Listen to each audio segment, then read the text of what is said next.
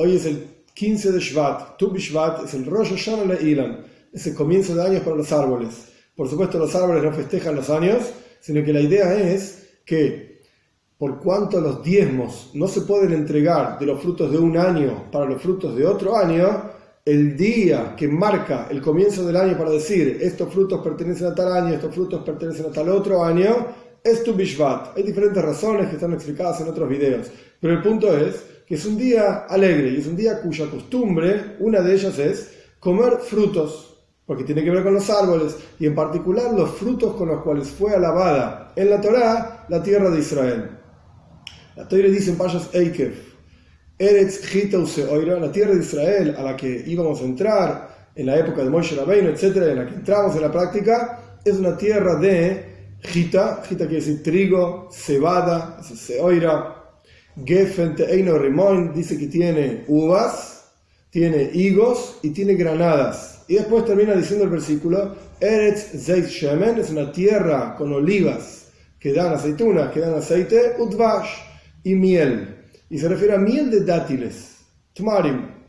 Este es el versículo. Ahora bien, por cuánto es la costumbre comer estos frutos, principalmente hablando en el día de Tu Bishvat, tenemos que aprender alguna enseñanza en el servicio a Dios de cada uno de estos frutos. Y cada uno de ellos indica un asunto en la vida de cada uno de nosotros en los cuales tenemos que servir a Dios. Y por supuesto en el día de Tu Bishvat, que es el día de hoy, es el día para crecer e incrementar en el servicio a Dios que nos enseña cada uno de estos frutos. Ahora bien, si bien Tu Bishvat es sobre los árboles, y Gita y oira, trigo y cebada no son árboles, son productos del campo, pero por cuanto está todo en el mismo versículo, entonces vamos a explicar el servicio de Dios que corresponde a cada una de estas cuestiones que están mencionadas en el versículo, e incluso más aún, como el versículo empieza con la palabra eres, que significa tierra, hay un servicio de Dios que tiene que ver con la tierra, particularmente hablando.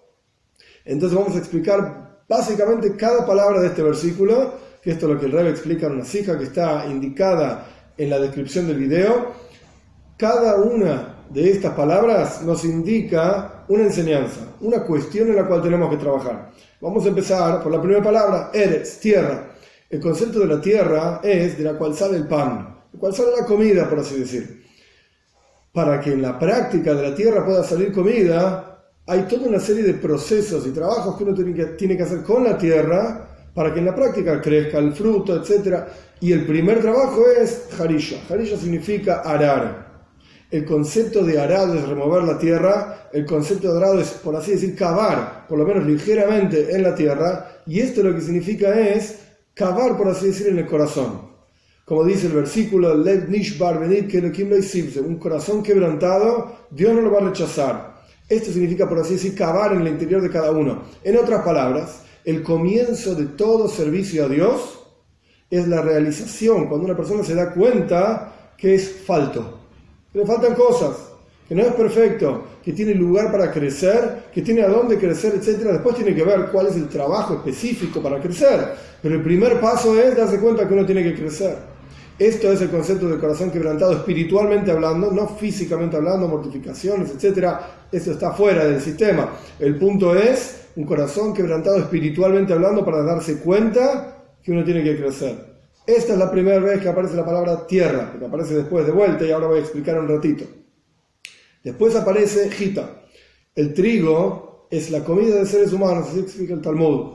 Quiere decir que hay un trabajo espiritual en el interior de cada uno de nosotros con la parte, entre comillas, ser humano de cada uno de nosotros, que es el Nefesh es el alma divina, cuyo, que también tiene que hacer un trabajo. A pesar de que en algunos lugares está escrito que el alma divina desciende al mundo solamente para trabajar con el alma animal, pero también hay un trabajo del alma divina.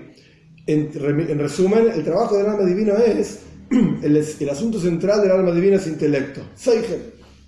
El alma divina cuando desciende a este mundo y trabaja con el alma animal y con el cuerpo, con el mundo a su alrededor, una de las cosas que tiene que aprender es a dejar un poco de lado el intelecto y a entregarse totalmente a Shem, que tras, de manera tal que trascienda el intelecto.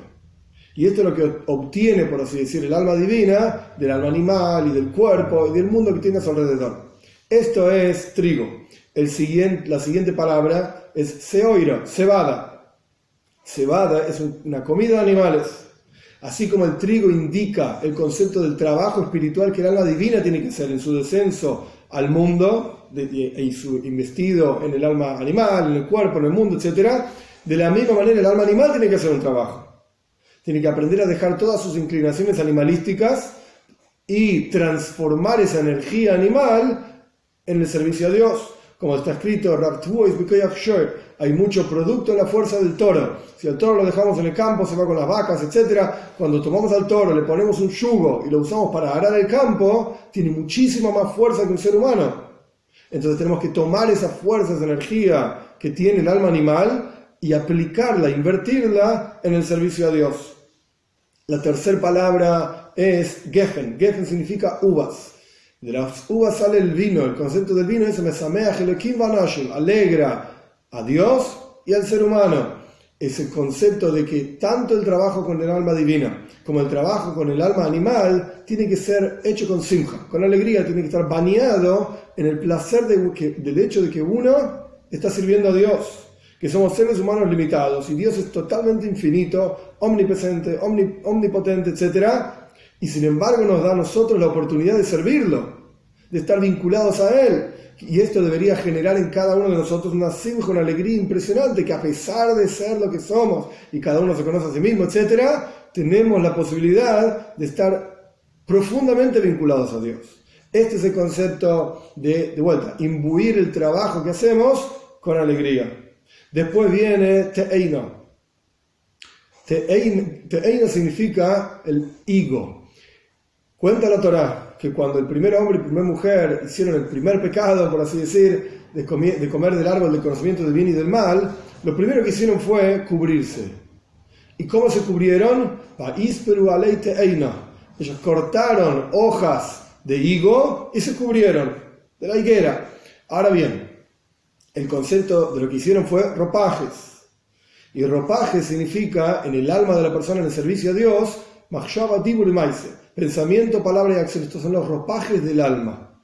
Que además de trabajar con el alma divina, esto es el trigo, además de trabajar con el alma animal, esto es la cebada, y además de imbuir ese trabajo con cinco, con alegría, que es lo que representa la uva, el vino, etcétera, ese trabajo tiene que imbuir también las vestimentas del alma, pensamiento, palabra y acción. Al punto tal, la Torah nos cuenta que Dios hizo Dios hizo ropas de piel y vistió al hombre y a la mujer. La palabra oir, piel, se escribe con tres letras. Ain, Vav y Reish. Son tres letras. Y nuestros sabios nos cuentan que la Torah de Rabbi Meir, un sabio muy grande de, la historia del pueblo judío de la Mishnah, estaba escrito Koisnois Oir con Aleph. La misma palabra, oir, suena de la misma manera, pero con Aleph. Aleph, Vav, Reish. Oir con Ain significa piel. Que la piel lo que hace es ocultar el cuerpo, la carne, etc. Oir con Aleph significa luz. Que la luz revela todo lo contrario de lo que es piel. Entonces tenemos que transformar las vestimentas del alma, de pensamiento, palabra y acción representadas por esta palabra oir con Ain, piel, hay que transformar, transformarla perdón, en luz. Oir con Aleph, que la Aleph representa a Luz al Señor del mundo, a través de llenar pensamiento, palabra y acción con la presencia de Dios, a través de pensar en Dios, a través de hablar de Dios, a través de actuar aquello que Dios quiere de nosotros, transformamos nuestras vestimentas, las vestimentas de nuestro alma, desde piel que oculta la presencia de Dios, hacia oir, hacia luz, que revela la presencia de Dios. Esto es lo que representa el higo, la higuera, que fue la ropa, la primer, el primer ropaje y vestimenta del primer hombre y primera mujer. Después viene la palabra rimon. Rimon está directamente relacionado con la observancia de mitzvot. Como dicen nuestros sabios, que todo el pueblo judío está mlei mitzvot que rimon. Está lleno de mitzvot en su interior, como el rimon, como la granada, está lleno de semillitas en su interior. Y cada semillita es individual y particular Quiere decir que cada mitzvah, cada precepto que Dios nos da en la Torah para que cumplamos, preceptos positivos, preceptos prohibitivos, etcétera, 613 preceptos, cada uno de ellos es importante en sí mismo y es individual y refina una parte diferente de nuestra vida. Y aquellos que no podemos cumplir porque no tenemos templo, porque no tenemos rey, etcétera, los cumplimos a través del estudio de las leyes de esos preceptos. Esto es lo que representa Rimon, es decir, la granada, tomar el mundo a nuestro alrededor y refinarlo, porque las mitzvot se hacen con cosas del mundo, con cuero de vaca, se hacen los tfilin y la mezuzá, con lana de ovejas, se hacen los tzitzis, los flecos que se ponen en la ropa de cuatro puntas, etc. Quiere decir que el concepto de las mitzvot es tomar el mundo a nuestro alrededor, no solamente el interior nuestro, alma divina, alma animal, vestimentas, con alegría, etc., sino que tomar el mundo a nuestro alrededor y refinarlo y elevarlo. Esto es lo que representa la granada. El versículo continúa diciendo de vuelta, Eretz, Eretz Zeis Shemenet Vash, una tierra de aceitunas que dan aceite y miel, miel de dátiles. Pero la, Torah repite la palabra Eretz. Quiere decir que hay dos tipos de trabajo en el concepto de tierra. Dijimos anteriormente al comienzo que tierra significaba harisha, arar. Quiere decir que hay un tipo de arado más profundo, un segundo tipo de arado y para entender esto, el Rebbe trae una enseñanza de Baal Shem Tov. El Baal Shem Tov dice, Kitiu Eretz Heifetz, cuando el pueblo judío, mi hija dice, Malachi dice, perdón, el profeta dice, que nosotros seremos, el pueblo judío seremos Eretz Heifetz, la tierra deseada de Dios. Y el concepto es, el Baal Shem Tov dice, que así como la tierra encierra grandes tesoros, piedras preciosas bellezas, etc., pero para llegar a esos tesoros hay que cavar y a veces cavar con muchísima profundidad. De la misma manera, cada uno de nosotros somos un gran tesoro para Dios, pero hay que cavar en profundidad para encontrar ese tesoro que está oculto en el interior de cada uno de nosotros. Entonces, así como existe arar, que el concepto de arar es simplemente cavar superficialmente, remover un poco la tierra para que las semillas sean cubiertas y crezcan, etc., también existe el segundo concepto en Eres, cavar en profundidad para encontrar los tesoros ocultos en el interior de cada uno de nosotros. Esto es lo que representa el segundo concepto de Eres, es decir, el trabajo en el tiempo de exilio.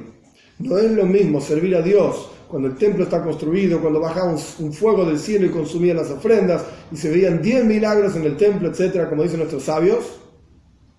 No es lo mismo eso que trabajar en el exilio en el que en el que nos encontramos, en donde la presencia de Dios está oculto, es un trabajo muchísimo más duro como cavar en profundidad, no solamente superficialmente hablando, sino cavar en profundidad. Esto es lo que representa la segunda palabra, Eretz. Después viene el Zais. El Zais es la aceituna. El concepto de la aceituna es que es amarga. Si no se la trabaja, esa aceituna es totalmente amarga. Es verdad que trabajada tiene un gusto muy dulce, etcétera, o interesante, que da vida a la persona, no sé si dulce, pero interesante. El punto es, salado, el punto es que la aceituna en sí es amarga. Y esto lo que significa es que el trabajo en los tiempos de exilio, que acabamos de explicar de la palabra Eres, la segunda vez que aparece la palabra tierra, el trabajo en los tiempos de exilio es amargo, es duro. Es no solamente cavar en profundidad, sino que es un trabajo extremadamente esforzoso, con esfuerzo y con dificultad y con amargura. Pero Sabemos, como sigue el versículo, Shemen, el aceite, sabemos que la aceituna cuando se la presiona es que realmente da el aceite, y el aceite lo que representa es los secretos más profundos de la Torah, las enseñanzas hasídicas, la Torah del Moshiach. Esto es lo que representa el aceite. Entonces, pues, solamente obtenemos el aceite a partir de presionar y prensar la aceituna. Entonces, esto es lo que representa. Eretz es el trabajo, el segundo Eretz la segunda vez que aparece la palabra tierra es el trabajo en el exilio, que es amargo, está la aceituna, pero ese trabajo es la que genera realmente la venida de Mashiach. Y por último tenemos dvash, miel. La miel es miel de dátiles. Esto lo que representa es que no solamente están los secretos de la Torá, que son representados en el tiempo del exilio por la Torah del Hasidismo, sino que esto se transforma en los secretos más profundos de la Torah en forma de dvash, en forma de miel, que es algo dulce con la venida de Moshiach, concreta y física, real en nuestro mundo. Y ahí se van a revelar los secretos de la Torah en forma muchísimo más dulce, todas las razones de por qué cada mitzvah y la presencia de Dios en el mundo, la esencia misma de Dios, en forma de dvash, en forma de dulzura. Este, versículo que habla de los frutos de la tierra de Israel y de la tierra de Israel propiamente dicha y de la vida particular de cada uno de nosotros, que tengamos el juz, el mérito de poder entender y ver cada una de las palabras de la toira y cada una de las letras de la toira y cada una de las coronitas de las letras de la toira, cómo nos enseña en la práctica caminos en el servicio a Dios cada una de ellas, y como está escrito, Gal Eina, Beabito Niflois, abre mis ojos y voy a ver maravillas de tu Torah con la venida de Mashiach pronto en nuestros días.